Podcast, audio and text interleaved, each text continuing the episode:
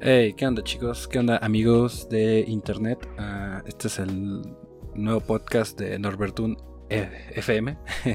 ya tenía mucho tiempo y no me acordaba ni cómo se llamaba el podcast, la verdad.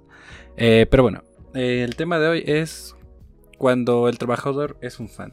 Para hablar de esto, quiero empezarles preguntando ¿de qué son fans? Probablemente de muchas cosas. Tal vez una banda, artista, cantante, de lo que sea. La cuestión con ser fan es que nos genera pasión por algo que hace alguien. Así que ponemos mucho de nuestro corazón y energía, lo cual es curioso ya que un lado opuesto a todo esto de lo que conlleva ser fan puede ser el trabajo, ¿no?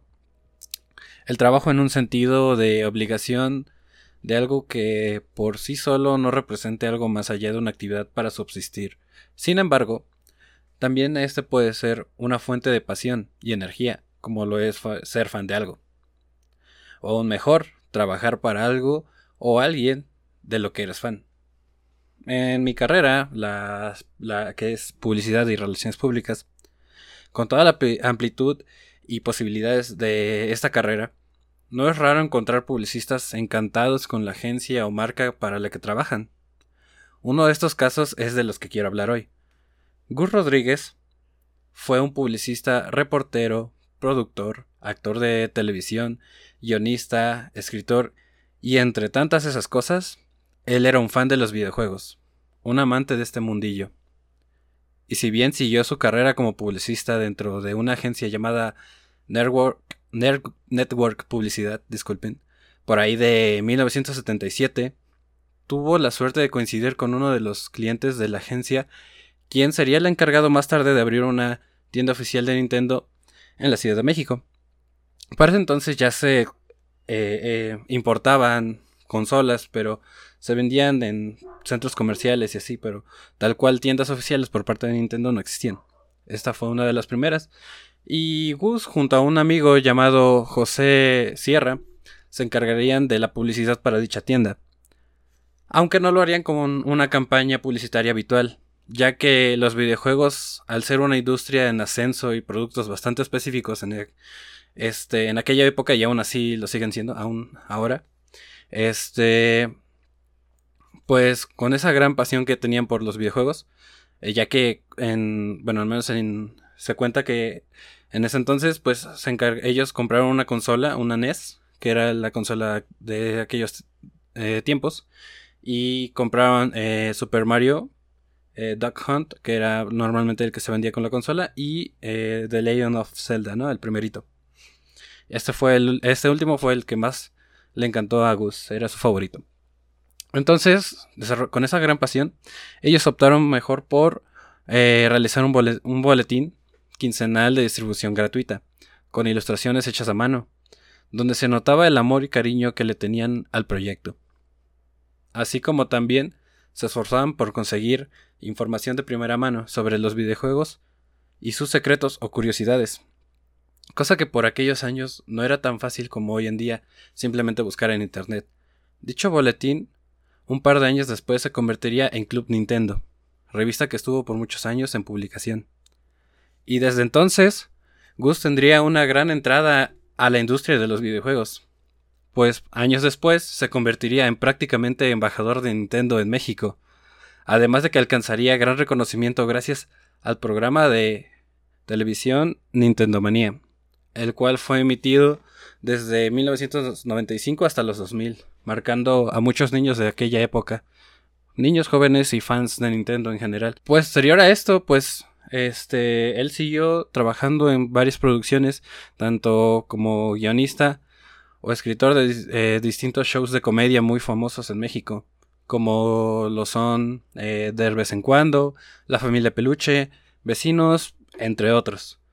Aunque estos nunca sin despegarse de su gran pasión, ¿no? que eran los videojuegos, y apoyando esta industria, el, entretenimiento y contenido basado en ellos. Siguió hasta su lamentable fallecimiento en 2020 a causa de cáncer de pulmón. Si bien este es un resumen de la gran trayectoria que tuvo Gus al conocer su historia y precisamente al darme cuenta que él era publicista, me abrió los ojos. Porque yo como él soy una persona que ama los videojuegos.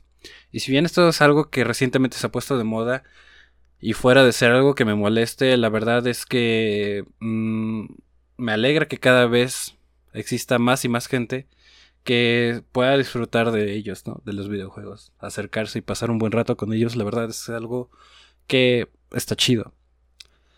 Pero volviendo al tema, eh, saber que Gus desde su provisión como publicista pudo acercarse a su gran pasión, compartirla con los demás y ayudar a incontables niños o fanáticos a poder saber o disfrutar más de sus consolas o videojuegos me da esperanzas para poder algún día estar dentro del equipo de trabajo para algún proyecto relacionado con las grandes compañías en la industria de los videojuegos, ya sea desde una desarrolladora de videojuegos hasta una empresa como Sony, eh, Microsoft o Nintendo, eh, que se ha mantenido fuerte al pasar de los años, ya que tiene prácticamente tiene más de 100 años. Es una empresa con más de 100 años de existencia, que también tiene una historia muy interesante detrás, pero no es el tema de este podcast, así que, eh, bueno, siguiendo con el tema, pues ellos han seguido haciendo videojuegos de forma muy diferente, ¿no? Se nota que son juegos con corazón.